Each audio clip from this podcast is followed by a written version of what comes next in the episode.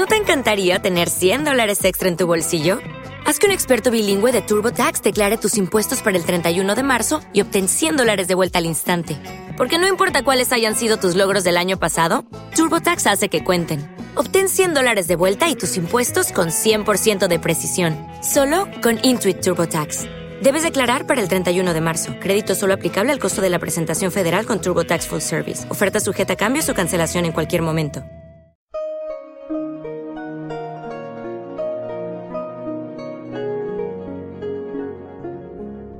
La Rueda del Misterio. Dirigido por Miguel Ángel Pertierra. Música original de José Luis López Durán. Comienza La Rueda del Misterio.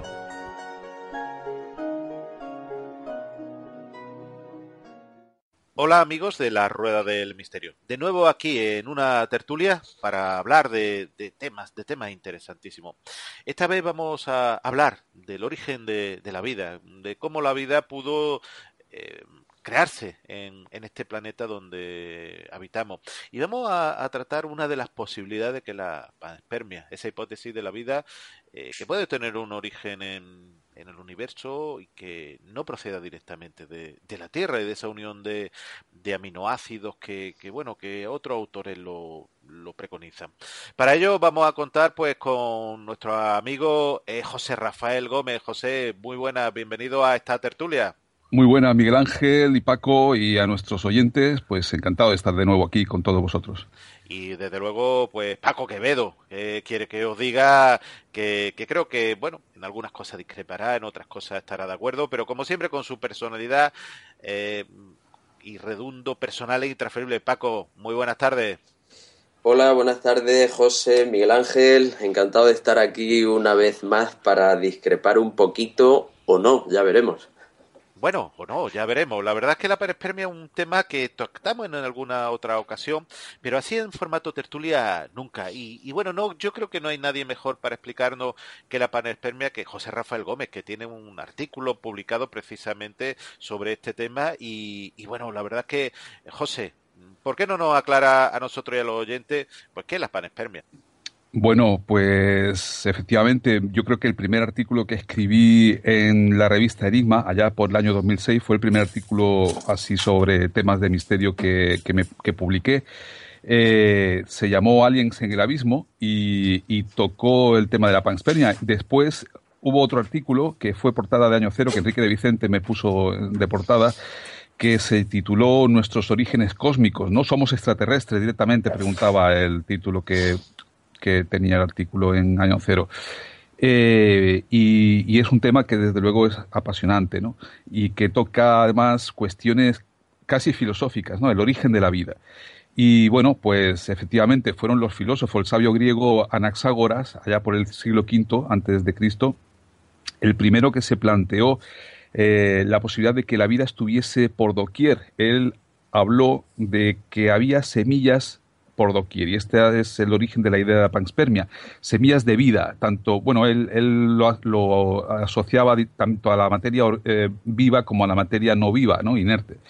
Eh, bueno, después de Anaxágoras, pues eh, vino la idea de Aristóteles en, el sentido de que la vida se formaba por generación espontánea. Esto ya no era la panspermia, sino que, es decir, en el sentido de que viniera del exterior, sino que la, vida surgía de forma natural en cualquier lugar. Esto era lo de que decía Aristóteles.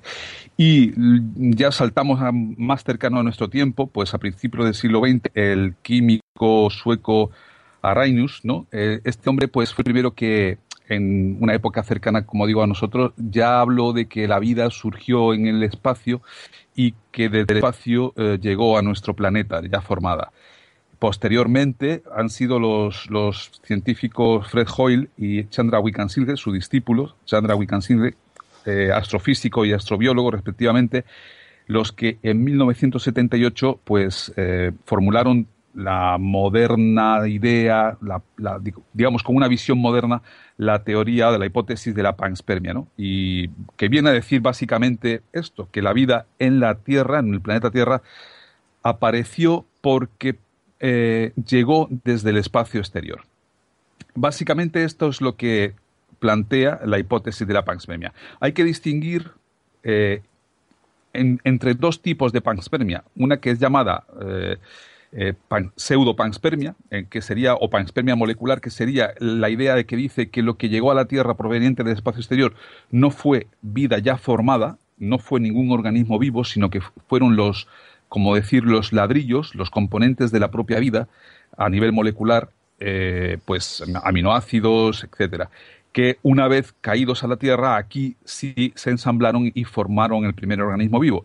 Eso sería considerado como pseudopanspermia o panspermia molecular, y luego la panspermia, la idea de la panspermia general, que sería la que nos, nos dice que la vida llegó ya formada, ¿eh? con, organismos vivos. Y bueno, dejo esto aquí y, a partir de aquí pues podemos empezar a, a dar opiniones, ¿no?